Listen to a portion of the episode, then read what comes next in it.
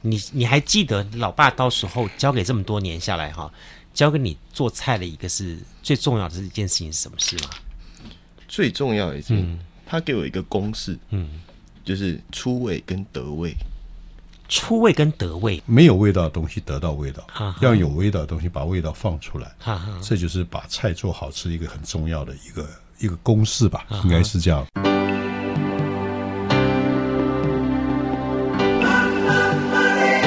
欢迎收听《南方生活》。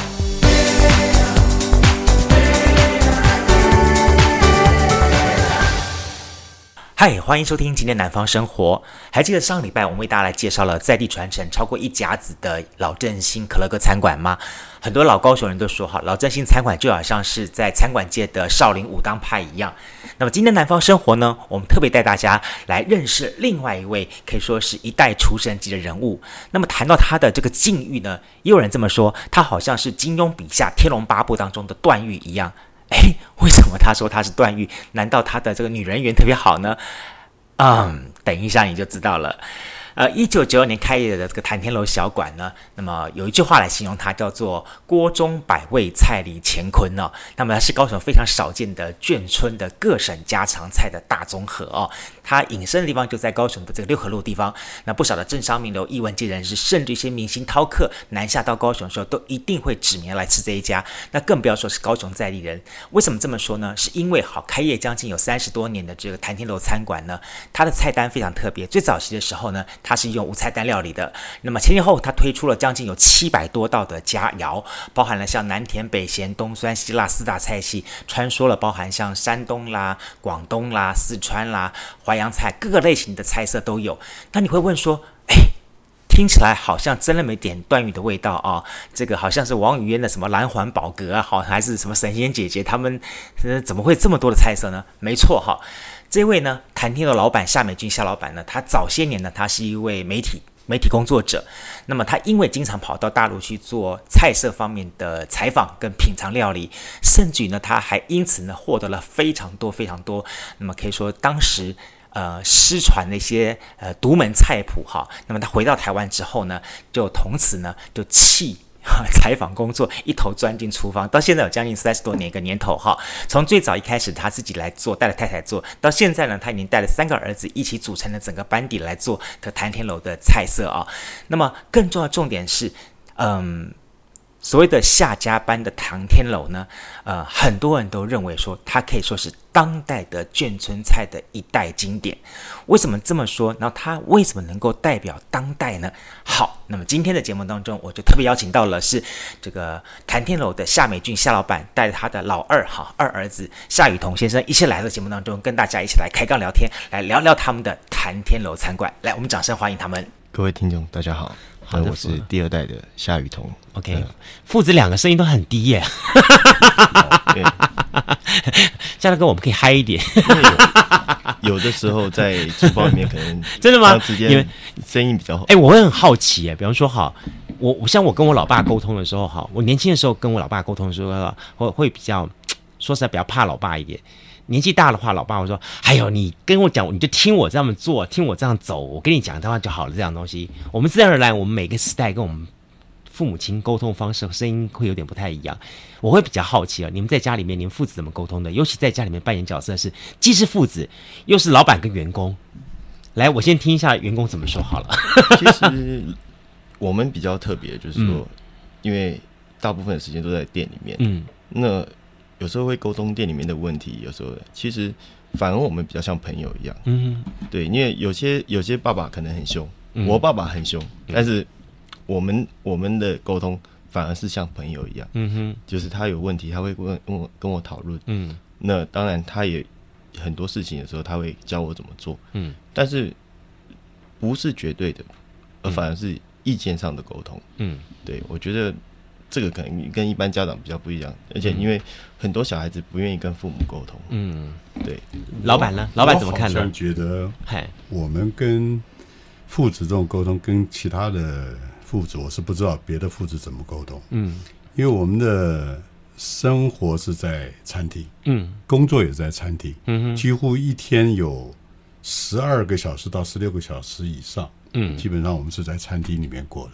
嗯，所以既然有这么多时间在一起，嗯，可能冲突或摩擦的可能性也会比较多，嗯，因为不管是一家人也好，或者是兄兄弟也好，父子也好，理念不可能完全一样，嗯，好，那我所经历的东西是我们那个年代。那我常常会用我们那个年代，我们在眷村里面，我们我的父母怎么管教我们，我用这种方式来跟他们谈的时候，他们总认为我的方式跟现在嗯不一定是完全吻合的。嗯、对，他说你这是上个世纪的事情。对，但是我又觉得上个世纪跟现在这个世纪其实有那么大的不一样，嗯、我也觉得没有。嗯、所以我们就透过，比方说工作上面有些。嗯他他认为他们应该这样做的，比如说用一个盘子，他们认为要用很漂亮的盘子。嗯哼，我的认为就是说盘子要统一，如果盘子不统一的话，你所占的空间就很大。嗯哼，为了这个种事情，类似这种事情，嗯，都可能会有摩擦。嗯，但是我们总可以找到一个出路。嗯，最后总有一个方式是最好的。嗯，那我们大家都选择一个最好的方式。嗯哼，这种沟通，我想说是比较好的。嗯，那有些人会很坚持，或者是呃，会变成一种情情绪化。嗯，啊，我我要求就是我要这样的，而不是对错，不是呃最好的方式。嗯，那这可能就会产生这种心理上的问题。嗯，那我们不会了解任何东西不要有情绪。我常常跟他讲，我们可以大声，嗯，但不要有情绪。嗯，呃，我今天强烈的表达，我又要怎么样，要怎么样都可以。嗯，声音可以大，嗯，但情绪不要太。大的变化，嗯，哦，你不会是喊说说谁叫你要这么剁开来那块肌肉？我跟你讲过多少遍了，然后你还在这么搞，你不会那种情绪会起来吗？当然会，我常常会跟他讲，我都已经告诉你一百遍，这个事情必须这样做，但你不这样子做，你会怎么样？不听老人言嘛，嗯，吃亏会在眼前。我常常也会这样这样讲，但是我后来觉得人会有给自己一个比较方便的方法，嗯，而。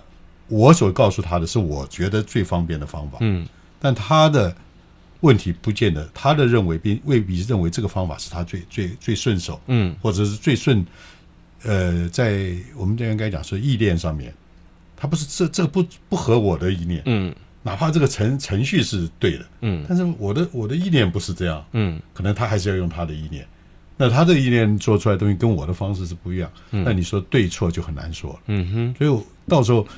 必须要找了一个可以市场再来验证。啊，对，光 验证也没用，验证我赢了也不代表说他就会认输，你知道吗？啊，应该是说到最后成品出来的结果，嗯嗯，因为如果说他的方法跟我的方法速度、品质嗯。都一样，嗯，那我当然依照我的方法，嗯，但是哎，如果都东西出来以后发觉那还是老爸对了，嗯，或者说哎。他的方法真的比较快，嗯，那我会依照他。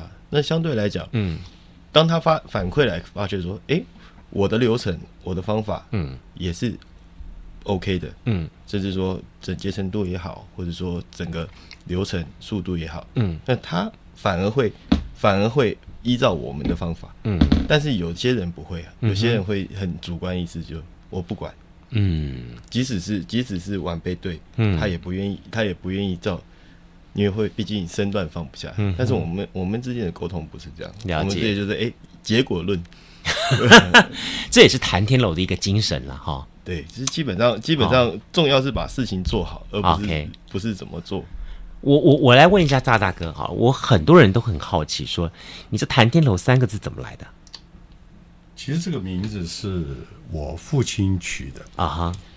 呃，他为什么会取这个名字？因为他知道我要开餐厅的时候，嗯、他就想说名字很重要。嗯，啊，不要取一个名字阿狗阿猫的那种名字，嗯，什么小张啦、老李啦 这种名字。他说小夏的美食馆、哎，对对对，他他觉得这种名字，嗯，应该讲不够 class，嗯哼，不够那个，所以他想说我帮帮你想个名字。嗯，那当然他也想了很多个，我也想了很多个。嗯。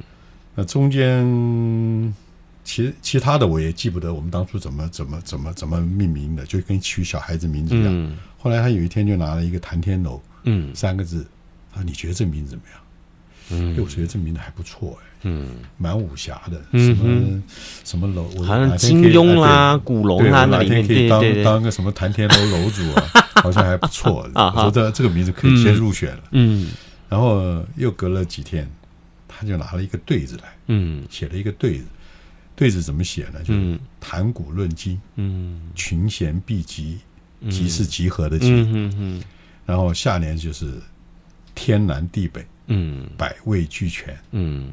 然后横联就是谭天楼小馆，嗯。哦，我一看了这这这上下对联以后，嗯，我说那谭天楼不是入选就确定了啊。哦，谭天楼就是这样来的。你知道吗？我每我第一眼看到谭天楼这个名字的时候，哈，我真的感觉我好像是有一。出这个大陆的剧叫《天下第一楼》哦哦，那出剧那个哈，我，我当时我就觉得说，好，那个好像那那出剧的故事要在这里上演的感觉，那感觉哦，我很多台北朋友每次到谭、啊、呃到南部来玩啊，他们就说，哎、啊，到哪里吃饭？那、啊、当然到天下第一楼，那就是我的谈天楼。他也是这样，我很多朋友是这么说了，对对对，这么说好了哈，你这也算是家学渊博，好。嗯从你的伯父时代开始，就是在上海就开餐馆了。是好，到你这一代，然后到第三代的接棒这样的东西，看起来这是一个很顺当这样走的。但是事实上，我知道说，事实上你也并不是一开始就走餐馆路线，对不对？哦，不是，不是，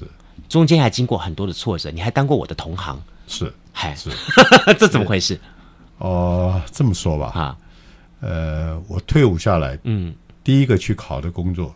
就是去考广播员，嗯嗯嗯嗯，哦，那时候应该是中央广播电台啊，央广啊啊，很想很想当广播员，但是我觉得当广播员应该蛮不错的，嗯，那这只是一个想法，嗯，所以那时候也去考试，也但那时候叫备取啊，没有没有正取啊，嗯，那当然要考声音，要考学士，考等等很多，那后来没有去从事这个工作，是因为我觉得。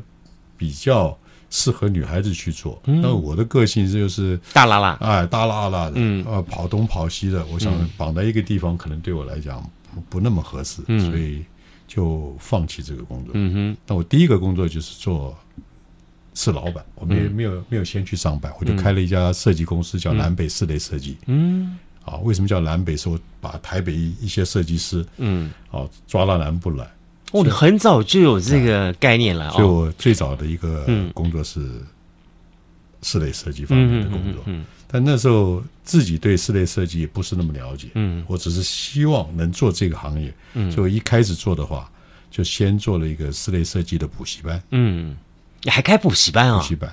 哇，那我找的那些北部来的设计师，他们也很很乐意。嗯，所以我们第一班招收学生的时候就招。招了四班都满了，嗯，嗯，一班二十四个人，九十六个人满满位，嗯嗯，而且那时候学费也蛮高的，嗯，那我就顺便就在那个补习班里面，我也是学员之一，也跟着学，你也真厉害，所以第二期招生的时候我就变老师了，是，哎，就这样，哎，那你真是你脑袋转得快耶。呃，套句现在的话哈，那个时候年轻，可能脑筋比较快。我说的套句现在的新的名词儿，你知道吧？叫做斜杠青年。你那个时代哈，也刚好是这个时代斜杠青年。哦，你也挺斜杠的，是吗？这个这个词我还没听过。多方位啊，对啊。然后怎么样的机缘，怎么会开这餐馆呢？哦，其实应该不能说是机缘。嗯，这个工作我也没做太久，大概做了三年，我又觉得。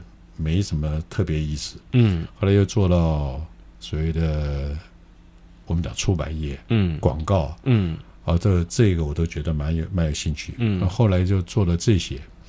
那做出版业的时候，我们有一点机缘，就到了中国大陆，嗯，那个时候好像还没开放，嗯，我们去了中国大陆，那锦绣中华杂志啊，对，那时候是地球出版啊，地球出版，地球出版，嗯，呃，我那时候到了中国大陆，就是因为我看过那个。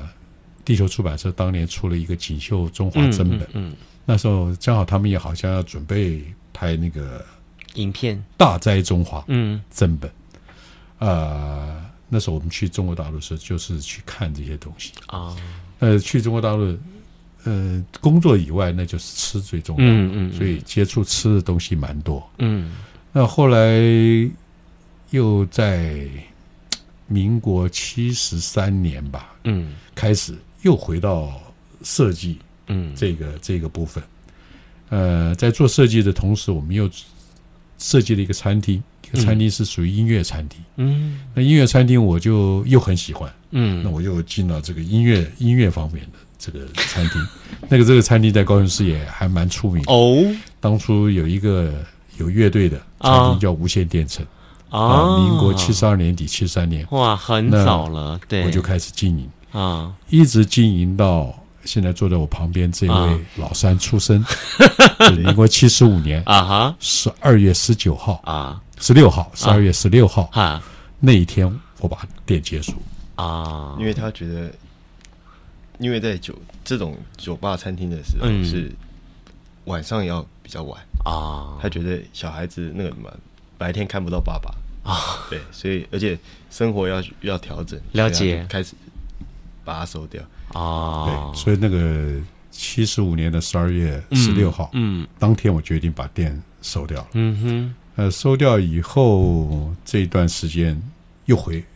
又回到设计这个部分，嗯，就开始做一点样品屋啦，设计的东西跟建设公司一些，一直到民国七十九年，嗯，七十九年的时候，可能是一个蛮大的变动。那时候，呃，台湾的经济碰到一个叫做，应该银行方面做了一个选择性的信用管制，嗯，那时候因为台湾的那个游资很泛滥，嗯。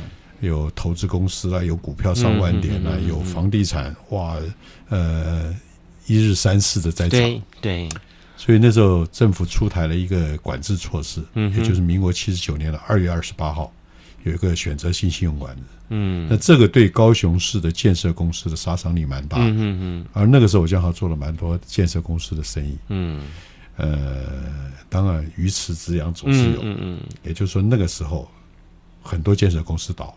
嗯，啊，呃，很多的情况造成我，嗯，也没办法生活下去了，有很多负债，所以那个时候就在想，有什么方法可以做另外一个转业的，嗯，而是那时候就想开一个馆，一个馆子，一个餐馆，哎，就代表说，其实这一切的机缘还是让你慢慢一步一步回归到原点，对，你该走这一行的，你跑不掉的，是。对。就等于说，民国七十九年，嗯，哦，就开始考考虑开一个餐厅，嗯嗯，啊，那时候因为业务上面建设公司也有一些账款的一些问题，嗯，但是后来我开店的时候，也是这些建设公司帮我捧场，啊，刚开始我也不太会做，啊，因为也不是这一行出身的嘛，就开始把之前我在中国大陆啊。啊，吃过的东西那时候都有写一些笔记啊，把它复制出来。那我就把这些东西翻出来啊，看一看哪些东西可以做的啊。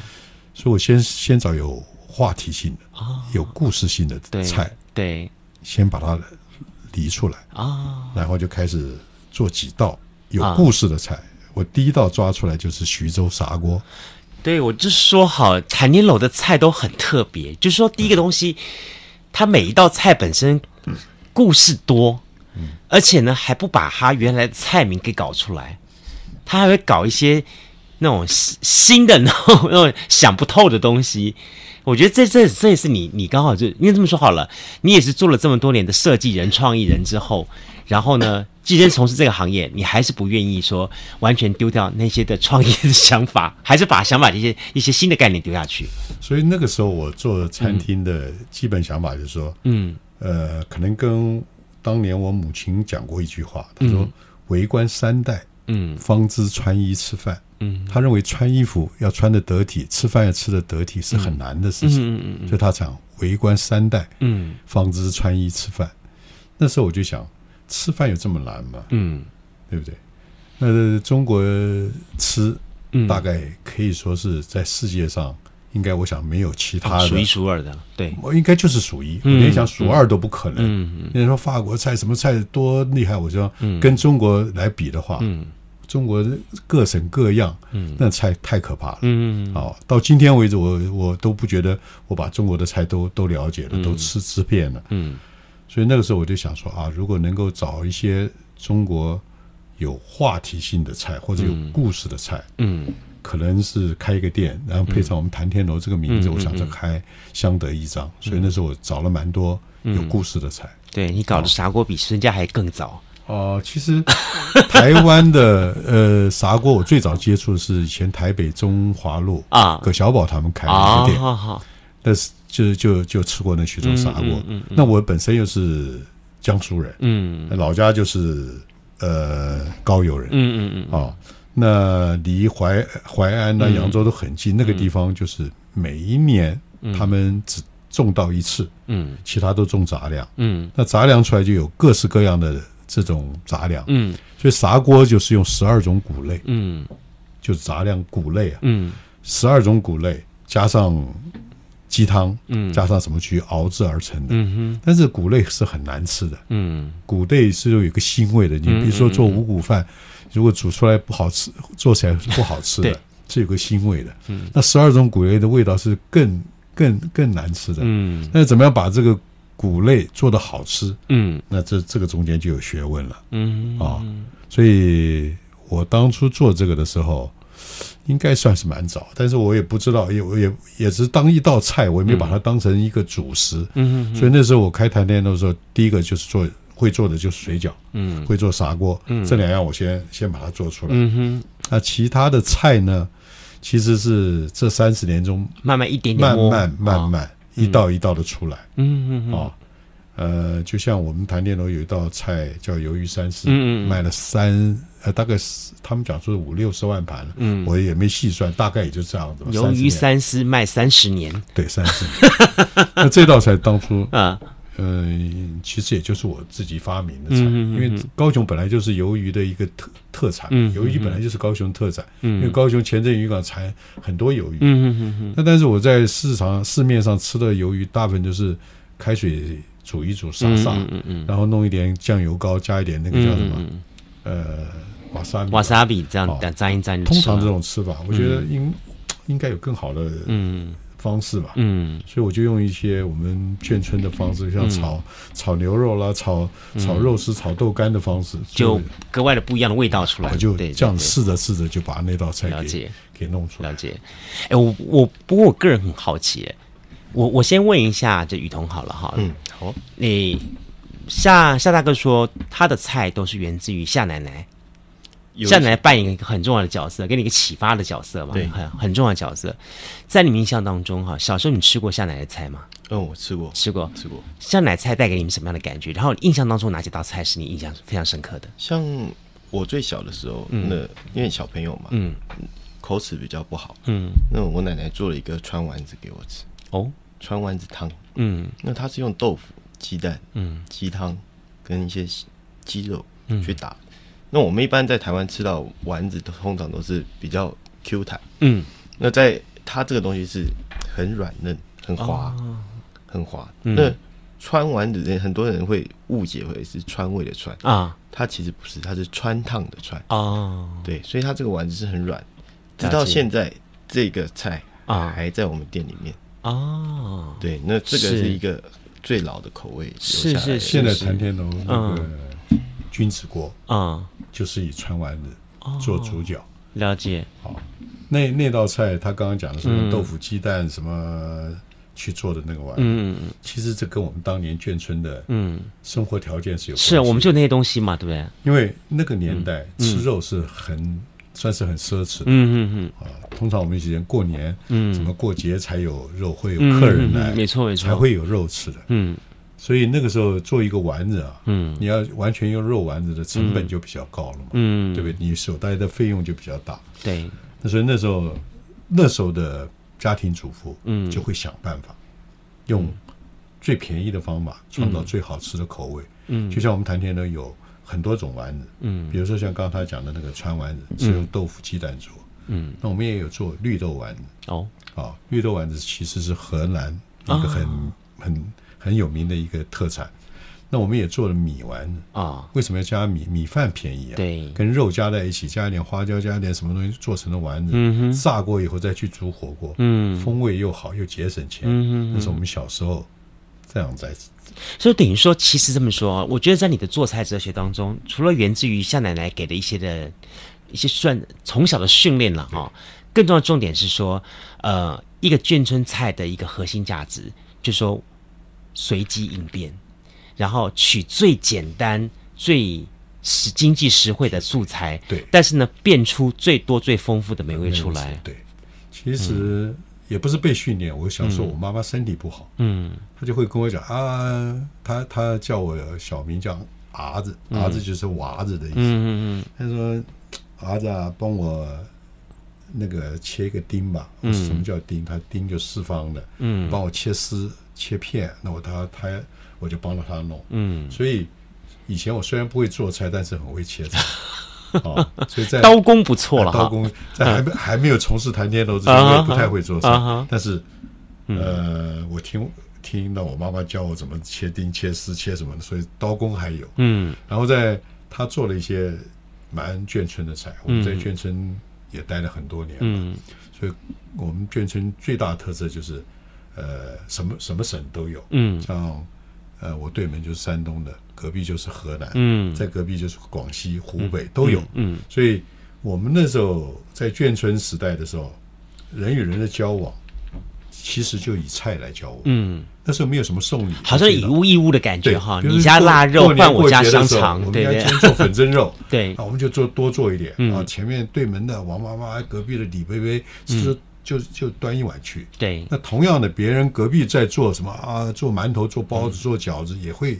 也会装一些给我们，嗯，啊，所以在这种状况之下，我觉得，呃，为什么眷村的菜可以可以说可以流传各省各位那种感觉，就是因为这种交流，嗯，所以我们也会做。像我隔壁那个吴贝贝，以前是左营中学的那个那个那个国文老师，他是河南人，那他们家有河河南菜，我就很喜欢吃，我也我也我也我也我就常常看。那个那个隔隔壁吴奶奶在做的时候，我们就去看他们怎么做。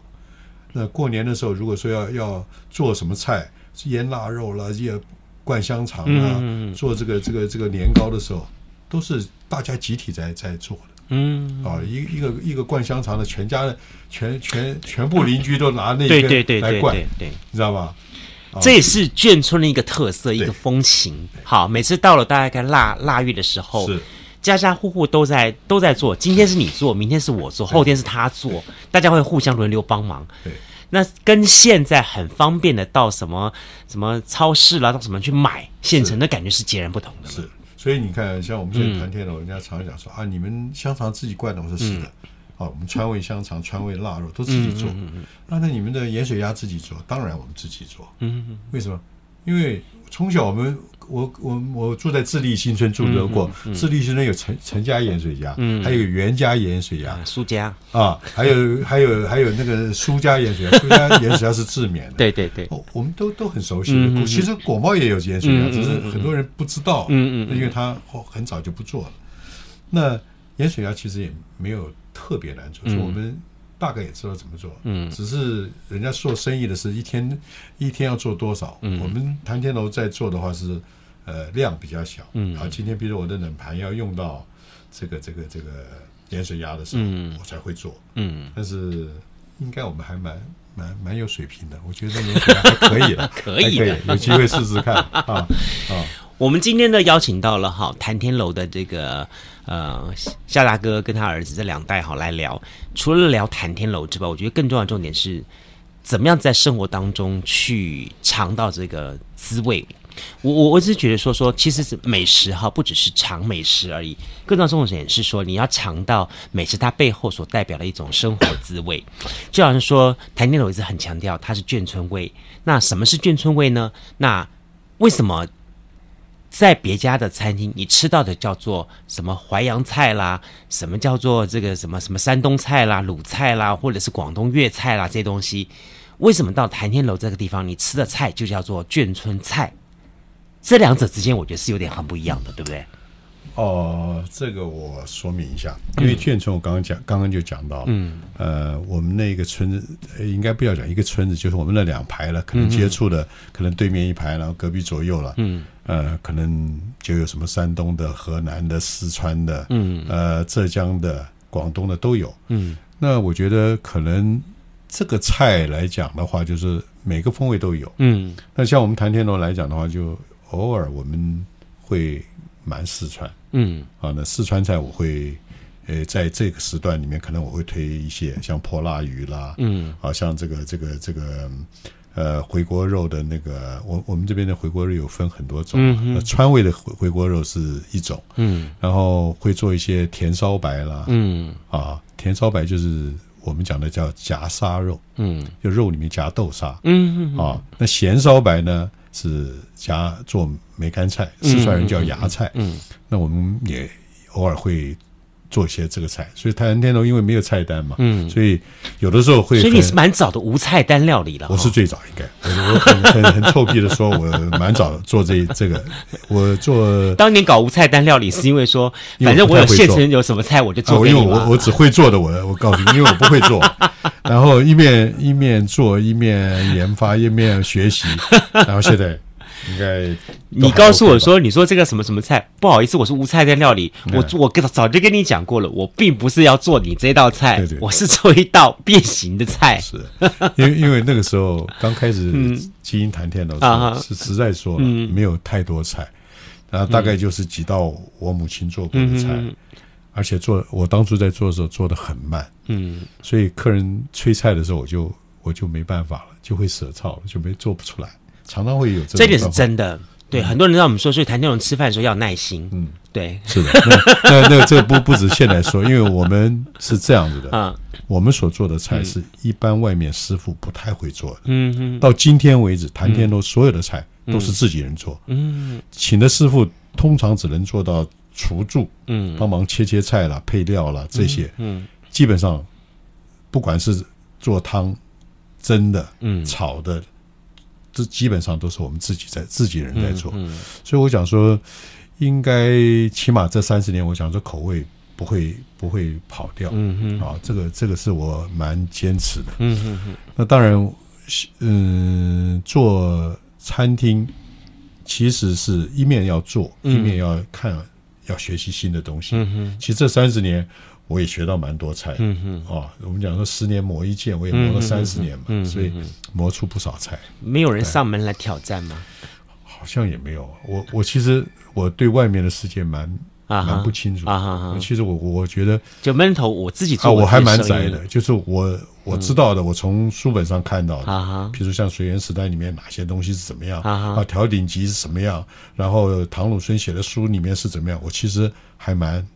我们就会钻研这些。哎呀，你说的这几个书就是老书啦，对对对，唐鲁孙那一系列啦，夏元玉那一系列啦，啊，张拓武代码书族啦，哎呀，这些都是老书老美食的东西了。我特别对对最尊崇的就是唐鲁孙。唐鲁孙的哈？啊，那随缘时代就是有一点老了。啊啊，人家问我谈天啊，你的菜是怎么在做？嗯，其实我我常给别人试口。嗯，啊，他这样说，哎，你的菜很棒。我说不一定，不一定。我说这个吃吃东西的这个东西，嗯，很主观的。对对。那我只能说我的菜是适口，嗯，充肠，嗯，吃完就把肠充满了，嗯，吃饱了。这我想，起码我做到这一点。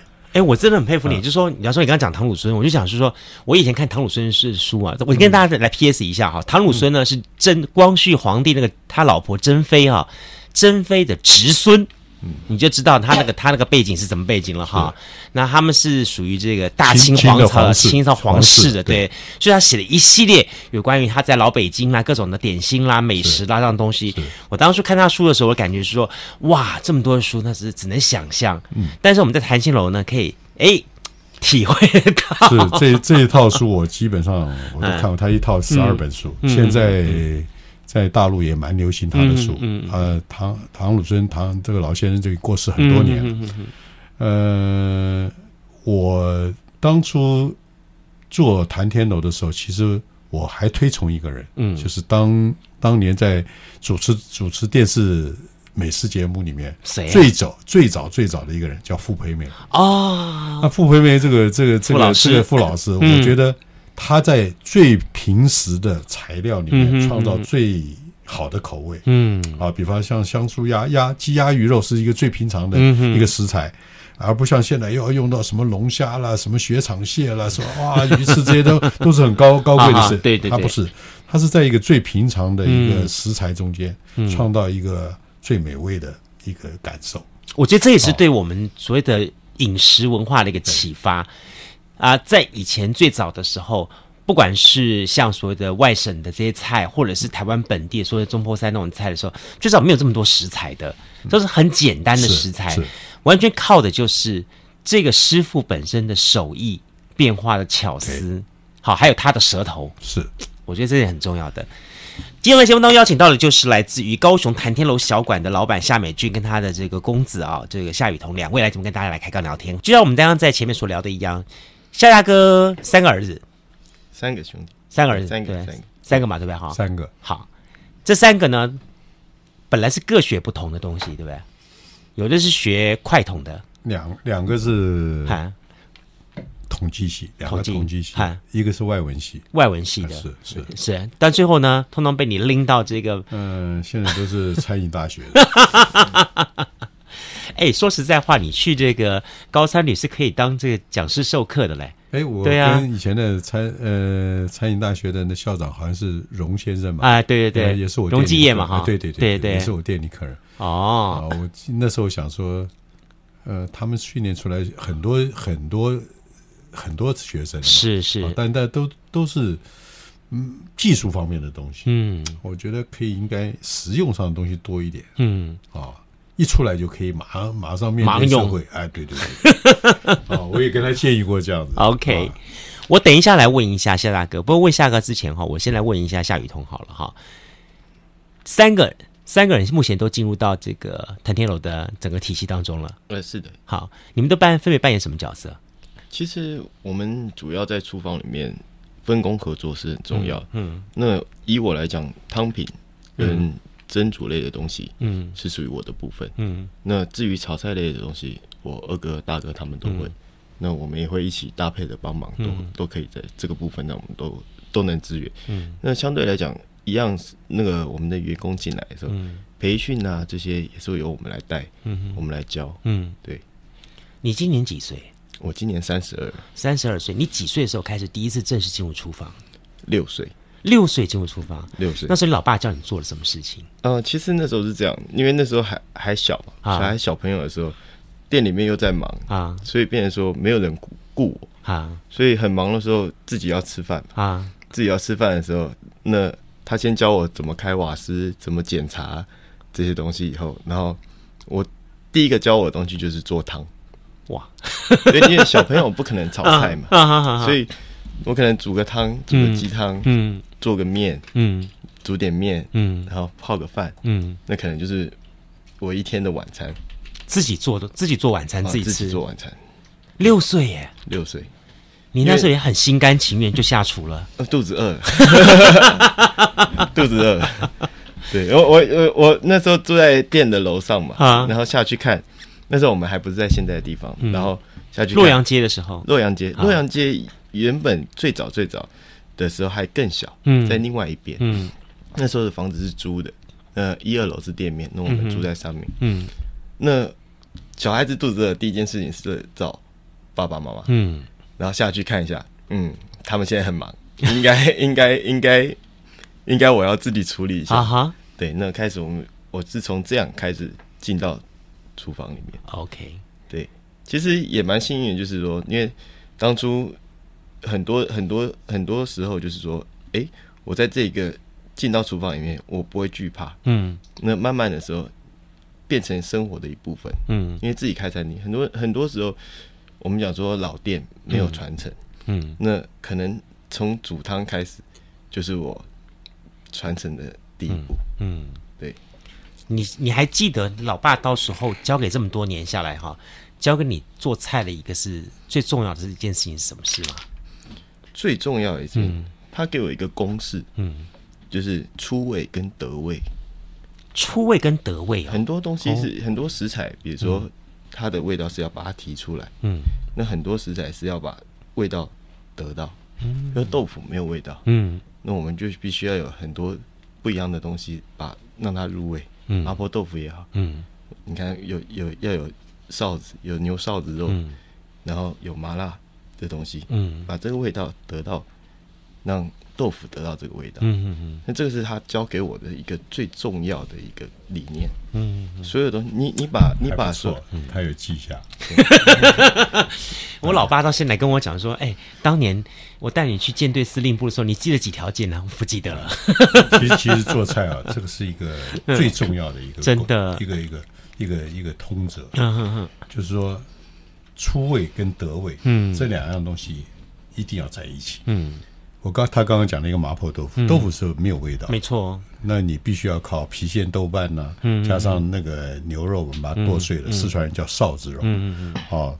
跟豆瓣炒香了以后，豆腐下去，嗯，然后起锅的时候还要加一点花椒油了什么这一类的，对对对，好，让没有味道的东西得到味道，让有味道的东西把味道放出来，这就是把菜做好吃一个很重要的一个一个公式吧，应该是这样。你不觉得吗？你看你小时候，夏奶奶教你这些的刀工，嗯，从小开始训练，你从小从最基本的一个熬汤开始来教他。然后呢，他慢慢慢一点一点一点的开始进入到你的美食领域。对，因为他那时候，因为那个时候，嗯，我们做谈天楼的时候是没有用到外面的人，都是家里自己人做。那第一个利润比较好嘛，第二个做出来的东西比较适合，我觉得这个味道是比较合适的，不跟外面的一般的味道比较不一样的。嗯。那他他在就是他刚刚讲，他肚子饿是要找东西吃，那我们又在忙，那。你给他一一条流，不让他不如让他养一条流嘛，让他会做不就好了吗？对不对？你这很像说哈，与其给他一条鱼，不如给他一根钓竿，对对对，对不对？与其给他一碗汤，不如丢一个碗碗勺，你自己煮。意思就是这个意思。结果我就中计了。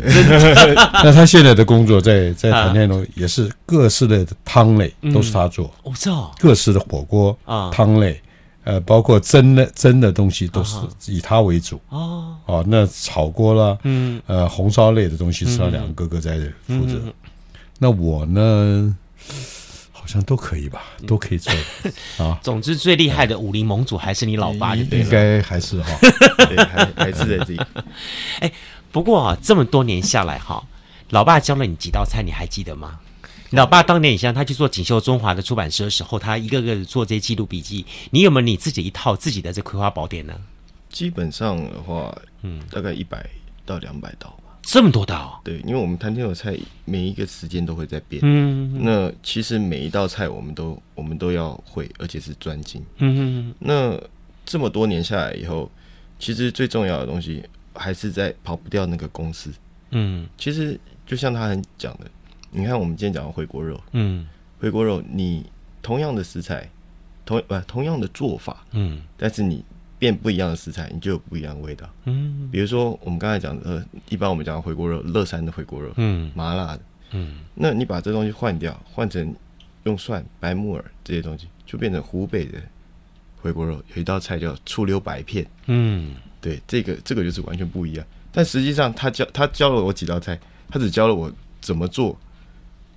乐山回锅肉，但是他再教了另外一件事，你把食材换一换吧，自己去体会。对，把调料换一换啊，你换一换以后，东西就会变。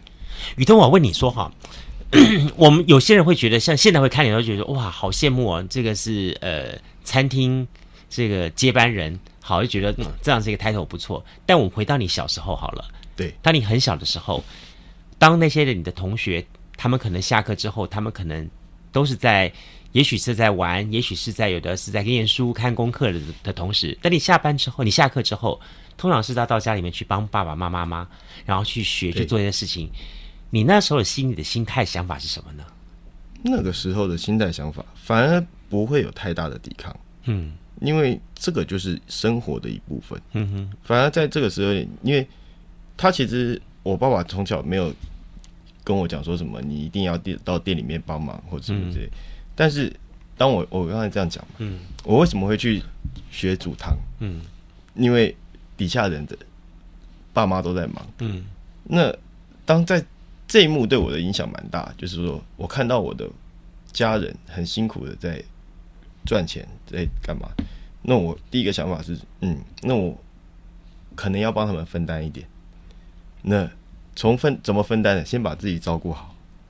那我觉得很多时候反而就是我们就是放养的小孩，会体会父母的辛苦。嗯，当你有的时候一直在嗯爸妈照顾的很好，或者呢，你反而会忘了这些东西其实是很珍贵的。嗯，对。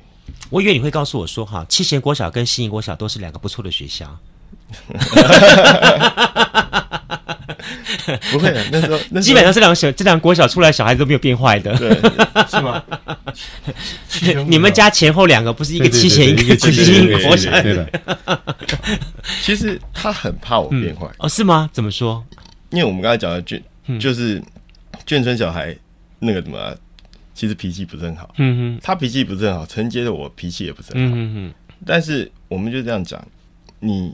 个人的理念，你还是要把持住。嗯，我们小打小闹可以，嗯、但是他从小第一件告诉我的事情，犯法的事情不做。嗯，那一样，我们一直到现在，我还是好像还有下一句哦。嗯啊，有毒的不要吃，犯法的不要做。那个那个就那个就是那个就是，现在有很多东西是有毒的。所以你们家的菜不会出现那些东西，因为我们家所有东西都是自己做。嗯，因为我是把食材变变成成品，我从来不买那种成品的东西。其实成品的东西就就就不不放心。所以你们家不会踩到地雷。我们家自己的住的房子里面没有厨房。哦，嗯，你没有厨房？没有。对，你是一家餐厅哎。我家住的地方没有厨房，因为我们刚才讲对。我们待在餐厅的时间非常多，对，所以基本上已经涵盖我吃饭时间啊。所以我所有的东西，吃饭的时间，嗯，我都是在自己餐厅里面。OK，所以我吃的东西就是我给客人的东西。了解，所以我敢吃，我才敢把这些东西。可以说，你的生活其实就是那间餐厅。对，基本上是，基本上家只是回去睡觉。啊，真是只有这样，好像变宿舍。我们家只有回去睡觉，洗澡睡觉，换衣服。早早上我我到店里可能更早了，七点钟就到了，他们可能就八九点钟到。那我回离开离开店里都十二点以后。哦，他们这三个小孩子从小就跟着你，然后你你这样训练他们，不管是切菜，不管是认识菜，不管是煮菜，甚至于是整个餐厅的打理经营的部分。嗯，从小开始就接触，基本上是，他们都知道。你没有没有没有说说说，哎呀，你们这些孩子们，老爹老妈辛苦，然后你们孩子将来往外发展，因为你的这几个孩子们学快统的学快统，学外文的学外文，都是很不错的发展呢。哦，他可能别人这么认为，我。嗯基本上我没这么认为。嗯，我任何行业都有任何行业的辛苦，嗯，只是我们不知道而已。嗯，别人看到我们餐厅的很辛苦，嗯，做分析师的，做这精算师的，难道不辛苦吗？难道没有职职业压力吗？嗯，肯定肯定都有。对，那我觉得我们虽然很辛苦，但是代价也还不错嘛。嗯嗯嗯，对不对？所以而且可以运用自己的想法，创造出很很有感觉的食。食物出来，不是也很棒吗？对，哦，那我觉得你随每天都可以做创作，嗯，那我觉得这是很幸福的事啊，嗯嗯嗯，对不对？那如果说你今天去上班，老老板叫你做什么，你就必须要做什么，嗯，然后就你的你的学业专长跟在你的学业专长内，永远就每天重复这个事情，嗯，你会觉得很开心吗？嗯，那当初我的想法是这样的，嗯，那我不知道他们想法是不是这样，所以你不觉得吗？你帮你的三个儿子哈。他们那些的斜杠生活，全部在你这一代先过完了，其实都先体验完了。然后呢，你告诉你自己已经有一套你自己的体验哲学了。然后呢，告诉孩子们，其实在这里你可以获得一个很很充分的、很完整的一个训练。那虽然这套有点像是什么，就说你不必再到外面去念书、念什么在这，其实在家里面就可以获得一个很棒的，有点像是私塾一样的那种训练。哦，其实我是认为，我常常跟他们讲。你要有三种专长，嗯，第一个你要有学业专长，嗯，第二个你要有家族专长，嗯，第三个你要有兴趣专长，嗯，就是你要有兴趣哦，嗯，那比方像我们家老二，嗯，他很喜欢摄影，嗯，啊，那我就常跟他讲，我说你学业专长是你从小读书，比如你他是学统计的，嗯，那你可以运用你的这个学业的专长，可以去找工作，可以干嘛？嗯，那我说家家族专长，我们是开餐厅的，嗯哼，那你家族专长你都会。那当然，你也可以在这个专长里面去赚钱，可以怎么样？但有一天你会老，嗯，当你老的时候，你没有没有兴趣，嗯哼，这个是很难过的。嗯，那如果你的兴趣专长到老的时候还能帮你赚赚钱，嗯，那你想想看是不是很幸福？嗯，比方说你会摄影，像以前的以前的摄影大师，嗯，他九十几岁还在摄影，郎静山，郎静山，嗯，对不对？九十几岁还在有作品出来，嗯哼，而且是可以可以。获得很好的是肯定的，对对对吧？所以我想说，常我在教育小孩的时候，你要有三个专长，嗯嗯嗯，啊，当专长最最多，嗯，越多越好嘛，三个是起码的嘛，对不对？这倒是。所以那时候小时候，我常常就跟他们讲，嗯，要想人前显贵，嗯嗯，你就得在背地里受罪，嗯，你不可能说你背地里不受罪，你人前可以显贵，嗯嗯，你现在的社会，每个哪个人不想好好？好好好吃好喝的躺着，哪有这么好的事情可以赚钱？所以，我刚刚你提到这个问题的时候，我觉得，就算他们用他们的专业去赚钱，难道就不辛苦吗？可能也要辛苦。那如果说，呃，我又很需要他们，他们也很有兴趣，然后又可以赚钱，何乐不为嘛？这是我当初的想法。那至于对错，嗯那可能还是要看他们的感受了。啊，起码我认为，嗯，这样子对整个家族来讲是 OK 的。我我们看这么说好了，比如说很多的到了下一代，他们来接棒的时候，通常会发生两个状况。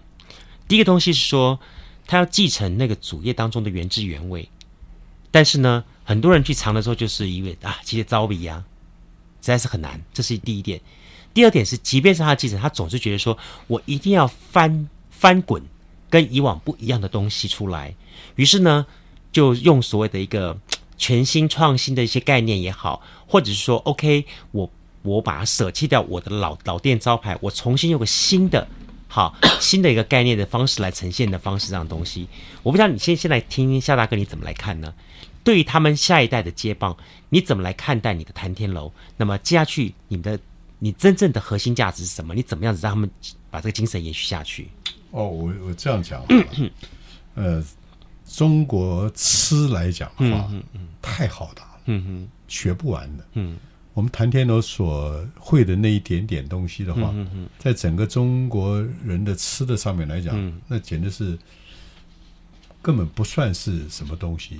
如果他们这对这个吃的传承有兴趣的话，嗯、可以把。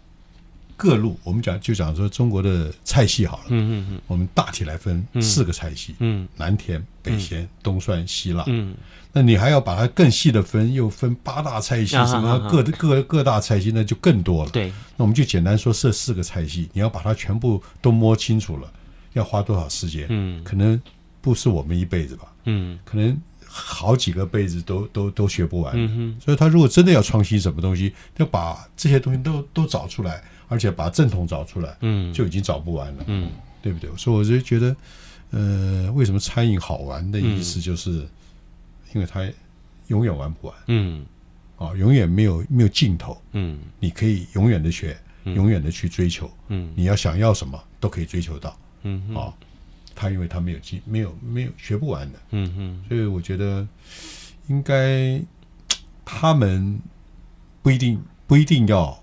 一直走我的路线，嗯，但是我给他一个方向，就是说，你不能说弄了一个一个东西不好吃，嗯，或者是弄得很很很花花腔，很花调，结果东西完全不好吃。的，嗯哼。所以我那时候跟他常常讲，谈天有三不卖，嗯，有三样东西不卖，嗯，第一个不卖的东西不好吃，这这怎么做？都做不好吃的东西，你不要绝对不能卖，你不要去费神。那这个东西很好吃啊。很好，做起来会好吃，但是很贵啊！哦，没有利润的菜啊，你不要去做啊！所以我们谈恋爱不做什么鱼翅了、鲍鱼了、什么龙虾了、什么这些，我们基本上是不太做，因为那是靠食材取胜的东西。对，基本上我们不太做。另外一个就是，呃，很好吃，嗯，呃，材料也还可以，嗯，呃，材材料价钱也不是特别贵的。但是工序很麻烦啊，因为现在人工很贵。对，结果你因为工序很麻烦，嗯，我说这个也不能做。对，所以我们的谈天楼是这三样情况是不做的。嗯哼，啊，因为我们所有的食材都是自己做，嗯，啊，所以你工序很麻烦的时候，我也没有没有那么多工人，现在请人又非常难。对，那就算请到人，也未必能做出我们原来谈天楼的味道。所以我们。员工也觉得你很麻烦，他不愿意带。所以我们基本上做做这个吃的，我们还是依照这三个原则。嗯，我觉得其实哈，我就我过去跟夏大哥的互动经验，我觉得夏大哥不止菜做得好，而且故事说得好，每一道菜的故事说的都是非常的引人入胜。每一道菜，每一道菜有自己的一些的菜名也好了，或者是菜的这个故事也好了，这些东西都怎么来的呢？是有凭有据呢，还是说是你是哪里听来的拜官野史啊？哦，可能穿着附会也会有，因为这吃东西没有一定的规则嘛。啊，所以这样讲呢，很多人喜欢吃你的菜，一般听你说故事。哦，很多人。对对对，呃呃，我们常讲什么叫艺术？艺术这个东西就是没规则。嗯，比方说，呃，我们讲说书法。一笔下来就是结果了，嗯、第一笔下来就是已经定结果了。嗯，其实画画也是一样。嗯，为什么中常常讲中国吃是一种艺术？艺术没有规范。嗯，它它如果没有规则，如果人家完全照规则做出来的东西，那就不是艺术。嗯，就是一个就像一个工匠做出来的东西，铁打铁就是这样。嗯，不会有变化。嗯，所以我觉得吃的东西，嗯，就是随心所欲的东西。嗯、你可以把它，也不是做太空说要飞起来，嗯、就做好吃。嗯，然后。呃，当然有故事，有典故，呃，那更好。嗯，那比方说我们刚刚我儿子提到那个回锅肉这个事情，嗯、那每个每我想中国人大没有人不吃回锅肉，嗯嗯嗯、每省都有回锅肉，但是每省回锅肉都是我们现在吃的，哦，用豆腐干、肉丝爆干了以后，蒜苗去炒，辣椒加一点，不不一定是完全是这样。像我们谭天楼就有四五种回锅肉，嗯，比方说像我们讲湖北的，嗯。这个叫襄樊这个地方，那是当年我去襄樊的时候吃到一个回锅肉，它就是用黑木耳，嗯，加大量的蒜末，嗯，蒜末而且要剁得很碎，嗯，加肥肉要多，瘦肉只掉一小点，嗯哼，然后去炒的一个叫醋溜白片，也在我们天坛天楼有这道菜，只是肥肉没有那么多了，是五花肉来做的，那这个就是属于一种，嗯，那另外一种我们用白木耳，嗯，加豆腐乳加回锅肉炒，叫腐乳爆肉。它也是回锅肉，嗯哼，但是因为材料不一样，嗯，黑木耳变白木耳，嗯。啊，然后原来加的醋现在变成豆腐乳了，嗯，所以它出来另外一种风格，这也是回锅肉，嗯。那刚我儿子提到乐山的回锅肉，嗯，乐山的回锅肉它的做法又不一样，它是用白菜帮子，嗯，白菜帮子，我想很多。本本省人不知道梆子什么意思，就是白菜那个梗儿，梗对啊，不要叶子的部分，把它切切成像小指头这么宽的条啊，切成条啊，哦，那白菜梆子啊，然后跟回锅肉，回锅肉也要切成条啊，不要切成片儿，你切成片的话，就是要其他的配料也要变，是是，你梆子切切成四方梗儿这样的，那你那个肉也要切成条啊，然后要加郫县豆瓣，加辣，然后去炒。啊，然后起锅的时候要加一点葱段，然后颜色又很红，然后白菜帮子它很甜很脆，是然后回锅肉就很软嫩的嘛。啊，那这个风味，我想在台湾可能很多人没吃过吧。这所以说食物其实它也刚好是印证了每个地方的特色。对，好，其实是每每，因为它每个地方材料都不一样，它的食材，它的地方人过的生活，它的地方人。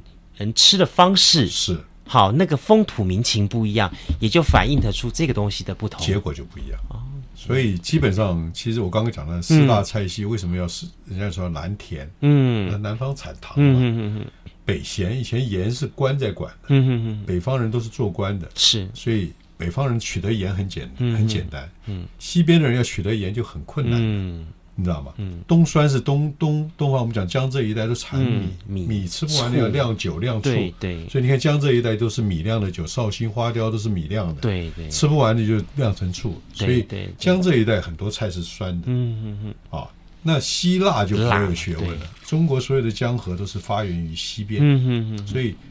当以前没有自来水的时候，水都很寒的，嗯，所以西边的人都要吃麻吃辣，嗯，就是去去湿气啊，去湿这样。啊，好，所以以这四大四个大的菜系，再来衍生到什么淮扬菜啦，什么鲁菜啦，什么孔府菜啦等等，那是在后面再再演变。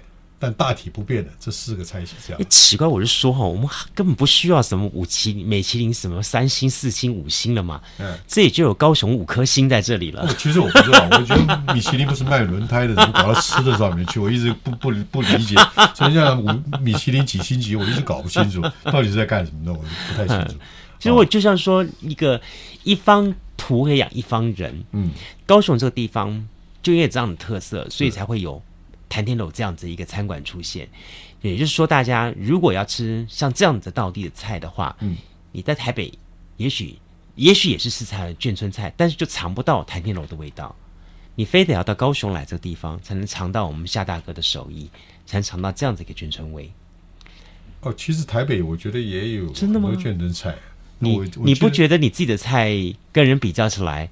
也是相当不错的。其实不要这样讲，我觉得，呃，刚刚我讲了一个四口衷肠，嗯哼，其实菜没有没有说特别说谁我的比谁好，他的比我差，没有。其实我刚刚也讲过，吃吃东西是比信教还主观的。你妈妈怎么做，你就觉得妈妈的口味是最好。嗯，其实我可能做的也就是隔壁左右的妈妈啦，嗯，我妈妈做的菜啦，嗯，啊，我们把这些菜再稍微给它。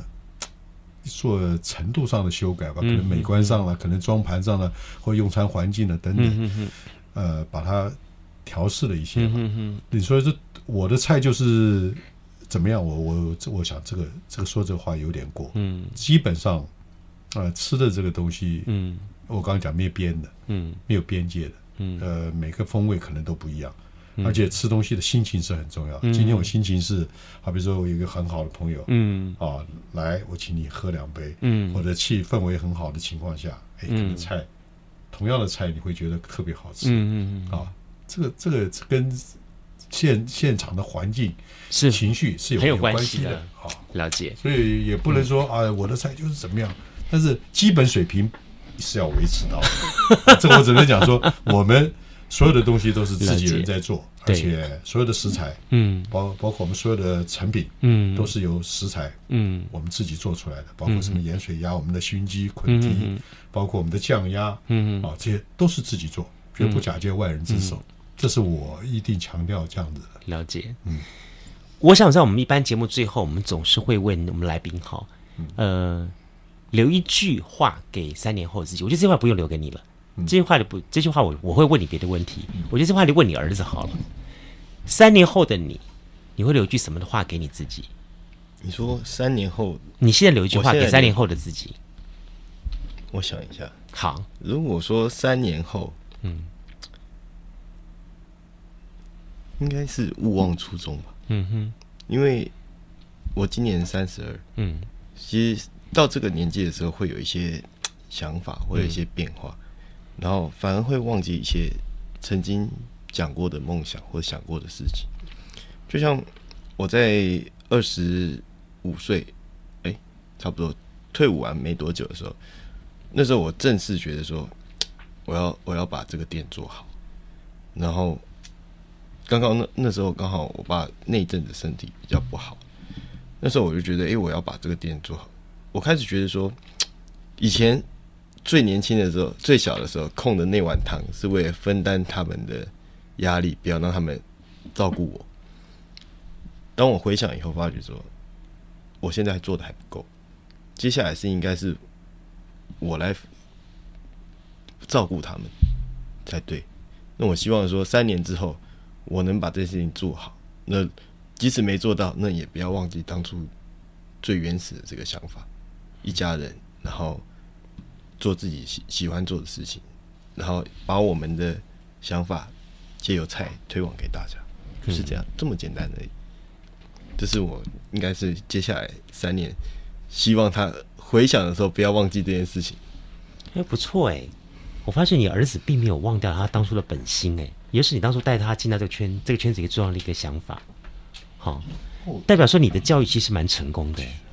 根本没教育，我忙着赚钱，忙着做菜，都没有没有去教育小朋友。呃，他刚讲莫忘初衷，我觉得蛮重要的。嗯，因为我们当初做这个菜的时候，是因为呃情况很不好嘛。嗯，那时候经济情况也不好，必须要找一个出路。嗯，呃，也只会做到这一个部分。嗯，我们做这个事情做下来，一做三十年。嗯，那这三十年中间点点滴滴就不用讲了。嗯，当中间呃所有的呃我们讲磨难了啊，嗯，一定是有的啊。呃，用过的员工也不少，那能做出来的员工实在是不多。那通常都是做到有一点功夫的就走了，呃，做到最后还是我们得自己做。那也就是造成我们这三十年中间会有一个想法，不管在什么情况之下，我们必须要在一起做，啊，一个一家人在一起，一一家人在一起，也就是说，当所有的资助的。就是资源都没有的时候，我们也可以做，嗯，也可以做。当然，有很多人想说要把这个企业做大，那我们也希望做大，但是目前有很多客观的条件必须要去克服。我们也目前也也朝这个方向去努力。也就是说，我们是不是把所有的东西可以规格一点？嗯，啊，有些东西我们可以把它规格一点，这样才能扩大。所以刚刚。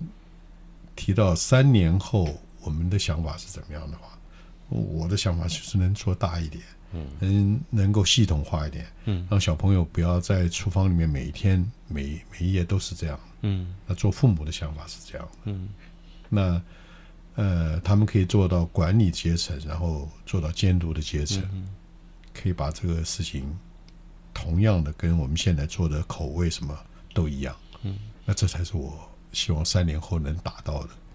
如果再过十五年哈，我们把时间再拉长，十五年之后，他们的下一代在你面前说：“爷爷爷爷，我我要不要进入谭天楼来继续扛这块招牌呢？”哦，如果第三代愿意的话，嗯，我为什么不愿意？嗯，这十五年的时候，我我在不在？你还在？你放心，不知道。哦。我真的想问你这句话，是说哈，你你觉得在你的这么三十年的经营之下，以及未来时间经营之下，你希望谭天楼它在整个餐饮界当中给人一个是什么样的一个口碑？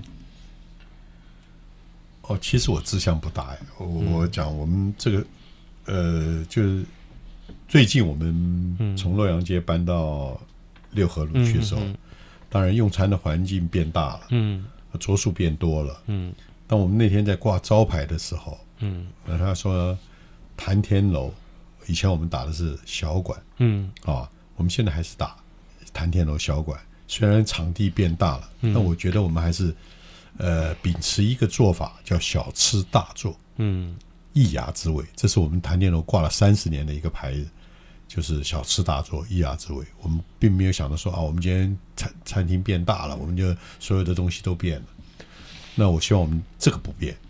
那另外一个就是我刚刚讲了，我们挂招牌的时候，中间加了一个一个一个一句话，叫“眷村佳肴”。嗯，为什么要把眷村加上去？因为我们想大家都知道，眷村是消失中，几乎没有了，在高雄。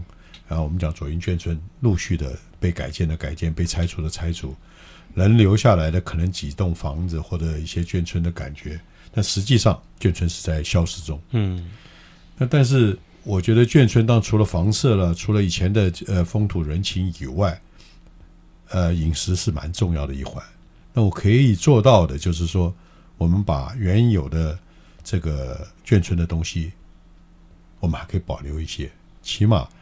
可能在二十年、三十年，甚至我们第三代或者几代，他们如果还愿意做的话，能让人知道眷村风味是什么。因为很多人不知道眷村是什么，而且眷村中国大陆没有眷村的，只有台湾独有的一个眷村文化，只有在台湾有。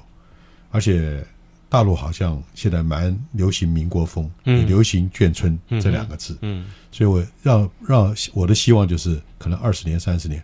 我还能让我们不要讲多的，我讲高雄市民嘛，还能知道眷村是什么概念？嗯，眷村吃的是什么东西？我们希望把它维持住。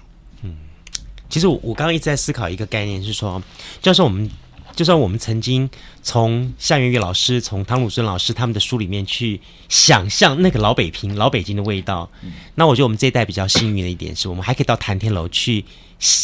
亲身尝到那个眷村的味道，真有几道北京菜啊！真的，哦，还真的有，还真的有，但没有烤鸭，因为烤鸭有一些设备。我们也试着想去做这一道菜。有没有梅继明老师的那北大荒的那个菜？哦，像我我们我们有有有几道还还是北京的东西，老老北京的菜哈。好，我觉得大家可以期待的哈。这是一个时代，就是一个我我觉得其实美食哈，它就是一直在呼应一个。一方人一方土那种概念，就是说这个地方的人他曾经发生过什么事情，他们留存下一些味道，然后呢，他很幸运的被保存下来，然后让我们大家不断的透过我们的这个品尝，透过我们的视觉味道去去想去怀念这个这个曾经经历过一段美好的时光，这也是美食当中最大的功用。所以今天的谭天楼呢，屹立不了三十年，我相信哦，在这个呃我们夏 大哥的这个领军之下哈，掌门人的领导之下哈。带领的这个这个我们家的这个好夏夏家夏家军哈，可以再继续屹立不摇三十年、四十年、五十年哈。我觉得我们很期待，就是不只是我们这一代人尝到这个道地的眷村味，也许到了我们的孩子、孙子辈还能够尝到这个味道。美食真的是很件很不得了的事情，因为它可以让我们想起很多很多很多美好的事情。是的，嗯，真的，我真的非常认同。美食是一个很特别的东西，同样是一道菜、一盆肉。那我看过一些年轻的网红们，他们用相机来吃食物、吃饭，当然也看过了很多的这些饕客。那么在尝到美食的时候，发出这种这这样子的那种赞叹的声音。不，同时我也看过一些老人家用颤抖的手夹起筷子，然后把菜夹到嘴巴里边之后，而泪流满面的这个样子。哈，嗯。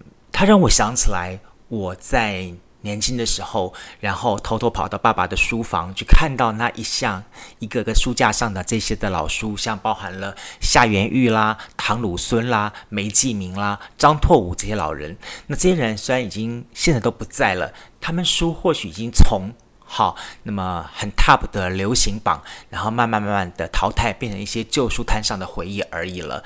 但是我相信。美食依然存在，这是我们在南方生活在三月号的这个呃主题当中，我们为大家带来的这四系列的四家精彩的访问内容。好，我们也希望呢，透过我们的南方生活，带着大家去回忆这些高雄的老味道。